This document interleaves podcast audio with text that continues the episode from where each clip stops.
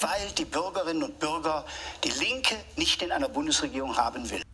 Ich bin davon überzeugt, die nächste Bundesregierung muss eine aktive Außenpolitik betreiben. Dann ist das der größte industrielle Umbau, den Deutschland seit weit über 100 Jahren vor sich hat.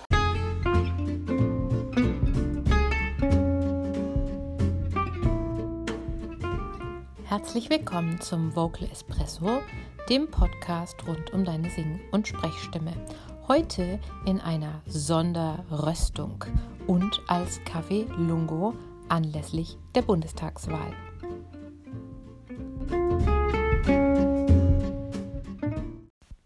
Bevor wir starten, zwei Hinweise an dich. Du findest diese Analyse auch auf meinem YouTube-Kanal als Video mit Videoeinspielern. Schau da gerne mal drauf. Und das Zweite ist, wenn du schon eine Weile diesen Podcast hörst, dann wirst du natürlich schon einiges Wissen über deine Stimme haben und das ist auch gut so. Du wirst aber vielleicht auch merken, dass du nicht so ohne weiteres immer im Alltag ins Tun kommst. Das heißt, dass du die Dinge vergisst, die du hier abgenickt hast, dass dein Körper sich noch so ein bisschen sperrt. Und dafür gibt es einen Crashkurs zum Starten.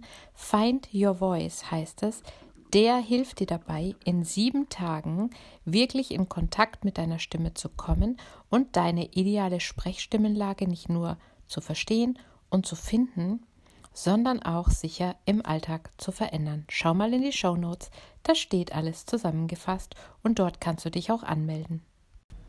Stimmen im Vergleich, das Triell. Wie wirken Annalena Baerbock, Armin Laschet und Olaf Scholz über ihre Stimme. Wie gehen sie mit ihr um? Was sagt uns das? Wie wirkt es auf uns? Ich habe euch eine Analyse gemacht. Viel Spaß! Damit wir hier vor lauter verschiedener Personen nicht den Überblick verlieren, halte ich mich immer an dieselbe Reihenfolge. Wir schauen uns den Armin Laschet an, dann die Annalena Baerbock und dann den Olaf Scholz. Und wir schauen uns das unter verschiedenen Kategorien an. Kategorie 1, der Stimmklang. Kategorie 2 die Sprechweise und Kategorie 3 der Umgang mit der Stimme, wenn es stressiger wird. Hört man das? Hören wir Emotionen? Hören wir Druck? Wie verändert sich die Stimme, wenn es emotionsgeladener wird? Legen wir los. Was mir beim Stimmklang von Armin Laschet auffällt, ist, dass er so ein bisschen eine raue Stimme hat, so ein bisschen kratzig ist. Und ich möchte euch mal zeigen, woher das kommt. Das kommt nämlich davon, wie er mit seinem Körper beim Sprechen umgeht. Und dieses etwas kratzige, das anders kratzig ist als bei Annalena Baerbock, kommen wir gleich noch dazu, kommt wirklich aus einer bestimmten Kompensationshaltung seines Körpers. Schauen wir uns an. Also wir sehen, dass der Armin Laschet den Kopf immer vorgeschoben hat, einen sehr, sehr festen Nacken hat. Es fällt auch auf, dass der Kopf an sich gar nicht beweglich ist, sondern wenn er spricht, dann benutzt er immer Nacken und Kopf als Funktionseinheit und wenn er spricht, dann auch immer in diese Richtung. Die Richtung führt aber dazu, dass der Brustkorb, der so ein Klangraum ist, der die Stimme auch klar werden lässt, so in sich zusammenfällt. Jemand, der den Verfassungsschutz abschaffen will, der aus der NATO raus will, selbst wenn der nachher auf einem Papier zugestehen würde, ja, ich bin vielleicht doch für eine reformierte NATO. Sie müssen Klarheit haben, weil die Bürgerinnen und Bürger die Linke nicht in einer Bundesregierung haben will. Die Annalena Baerbock hingegen hat durchaus eine laute, kraftvolle Stimme was bei ihr immer wieder auffällt, und das habt ihr mir auch immer schon erzählt, wir haben uns darüber unterhalten, ist, dass die Stimme aber immer einen Tick überbordet. Ja? Also sie hat ein Kratzen drauf, es ist eine Enge hörbar, die jetzt nicht unbedingt nur kraftvoll klingt, sondern auch gepresst, gestresst und eben diesen Tick zu viel.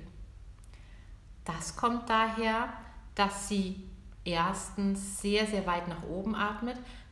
Also sie setzt den unteren Atemraum, der so für einen, für einen satten, getragenen Stimmklang auch zuständig ist, nicht ein. Und in dem Moment, wo sie anfängt zu sprechen, müsst ihr mal beobachten, lässt sie die gesamte Spannung des Atems los. Also alles ruckt zusammen. Dadurch kommt es zu einem wahnsinnigen Output von Luft. Die Stimmlippen wollen dagegenhalten und es beginnt zu kratzen. Ich bin davon überzeugt, die nächste Bundesregierung muss eine aktive Außenpolitik betreiben, sich nicht wegducken. Und die Linke hat mit der letzten Entscheidung, auch mit Blick auf Afghanistan, deutlich gemacht, dass sie diese internationale Verantwortung nicht tragen will. Olaf Scholz ist dagegen vom Stimmklang her der unauffälligste und auch der unprätentiöseste, wenn man so sagen will. Seine Stimme ist luftig, ist auch nicht sehr obertonreich, also nicht sehr brillant, aber sie ist nicht kratzig. Und was bei Olaf Scholz auffällt, dass er auch nie sehr laut spricht und dass er nicht sehr viel Bewegung in der Stimme drin hat. Das ist immer so auf einem Level. Es ist nicht monoton, aber es bewegt sich nicht sehr viel. Wirkt auf eine Art konstant, aber auch unaufgeregt natürlich. Olaf Scholz braucht beim Sprechen sehr viel Luft. Ich mache das einfach mal nach und dadurch schließen die Stimmbänder nicht richtig und es rutscht sehr viel Luft durch. Und ihr müsst mal beobachten, er muss nämlich auch sehr, sehr oft nachatmen zwischendrin, weil er eben so viel Luft verbraucht. Und das führt zu diesem sanften, aber auch belüfteten und böse Zungen würden sagen, uninteressanten Klang, ja, also neutral, unaufgeregt dann ist das der größte industrielle Umbau, den Deutschland seit weit über 100 Jahren vor sich hat. Kommen wir mal zur Sprechweise. Nummer 1, Armin Laschet. Das wollen wir jetzt die nächsten Wochen kämpfen. Das ist das Ziel. Das ist ja auch die Idee dieses Triels, dass die Zuschauerinnen und Zuschauer draußen sich noch einmal ein Bild verschaffen können, wer steht für welche Position. Und das ist das, was wir jetzt vor uns haben. Er spricht jetzt nicht mega undeutlich, aber seine Aussprache wirkt manchmal oder über große Strecken so ein bisschen verwaschen. Und ich habe geguckt, woran kann das liegen, weil es ist ja immer spannend zu sehen, wodurch geschieht denn das. Ich kann es nicht genau sehen, aber es sieht so aus, als würde Laschet seine Zunge, die idealerweise vorne an den Zähnen liegt, zurückziehen. Also relativ weit nach hinten, denn ich kann die Zunge auch beim Sprechen nicht sehen und ich würde sie normalerweise sehen, wenn sie in ihrer korrekten Position oder in einer optimalen Position vorne liegen würde. Dadurch kriegen wir ein bisschen Schwierigkeiten mit der Deutlichkeit der Artikulation. Die Zunge ist in der Beweglichkeit eingeschränkt und das macht dieses etwas, ja, ich würde sagen, verwaschene Artikulieren, was natürlich auch nicht in dem Maße eine Durchschlagkraft hat und eine Klarheit vermittelt als die Sprechweise einer Annalena Baerbock. Kommen wir gleich dazu. Das wird natürlich noch verstärkt durch diese starke Nackenspannung, die Laschet hat, habe ich gerade schon von erzählt. Ähm, der Nacken, der Hals, die ganzen Muskeln sind eng verbunden mit Kehlkopf und Zunge. Und wenn ich so eine Nackensteifigkeit habe, dann kann mir das auch passieren, dass es eben in dem Moment, wo ich den Kopf nach vorne schiebe, zieht sich die Zunge zurück und dann kriege ich genau dieses Sprechmuster. Aber es reicht nicht. Deshalb sage ich, es kann auch hier kein weiter so geben. Wir müssen auch da die Kräfte bündeln. Ich will ein Digitalisierungsministerium errichten, das dann wirklich dieses Thema mit all den ganzen Ebenen, die im Moment auf viele Häuser verteilt sind, konzentriert angeht. Annalena Baerbock dagegen ist diejenige von allen dreien, die die deutlichste Aussprache hat. Schaut allein mal auf ihre Lippen, wie die sich bewegen. Da muss man richtig dran hängen bleiben. Wir sehen sehr viel Zähne und vor allem obere Zahnreihe. Das ist immer ein sehr gutes Zeichen. Wir sehen, dass sie den Mund öffnet. Sie tut es zwar nicht so stark von der Kieferöffnung her, wie es für die Lautstärke und die Intensität, in der sie spricht, optimal wäre und deswegen gibt es ja auch dieses Kratzen, aber sie macht durchaus auf. Mehr als die beiden Herren. Sie bewegt die Lippen, sie ist aktiv mit ihrer Zunge, sie spricht extrem deutlich, fast auch schon überdeutlich und man merkt ja, da geigt es jemand dem anderen die jetzt ja ansteht in knapp zwei Wochen, ist, machen wir ein Weiter so der Großen Koalition oder schaffen wir einen echten Aufbruch? Olaf Scholz übt in seiner Sprechweise vornehme Zurückhaltung. Was bei ihm auffällig ist, ist, dass die Oberlippe sehr über den Zähnen liegt in dem Moment, verliert die Stimme natürlich auch nochmal an Glanz. Weil die Zähne sind ein wunderbares Medium, wo Klang abstrahlen kann, wo wir eine Helligkeit reinbekommen und eine Brillanz. Wenn die Oberlippe über den Zähnen hängt, hört ihr vielleicht von, bei mir jetzt auch, dann ist es einfach noch, ein, noch einmal mehr eine Mattigkeit drin in der Stimme, weil der Klang eben nicht nach vorne abstrahlen kann. Dazu kommt, dass er auch seinen Kiefer sehr, sehr wenig nur öffnet. Also er hält alles vorne hier auf kleinem Raum, spricht zwar nicht undeutlich, aber er übt über seine Sprechweise mit der heruntergezogenen Lippe und dem äh, tendenziell geschlossenen Kiefer eine vornehme Zurückhaltung. Ich bin davon überzeugt, dass es richtig ist, bei der CO2-Bepreisung moderat vorzugehen, so wie wir uns das auch vorgenommen haben mit den Gesetzen, die wir auf den Weg gebracht haben. Da habe ich mich immer gegen all diejenigen gewehrt, die gesagt haben, das muss jetzt schnell alles viel teurer werden. Spannende dritte Frage, wie drücken die drei Kandidaten Emotionen aus? Können sie es da, wo es angebracht ist?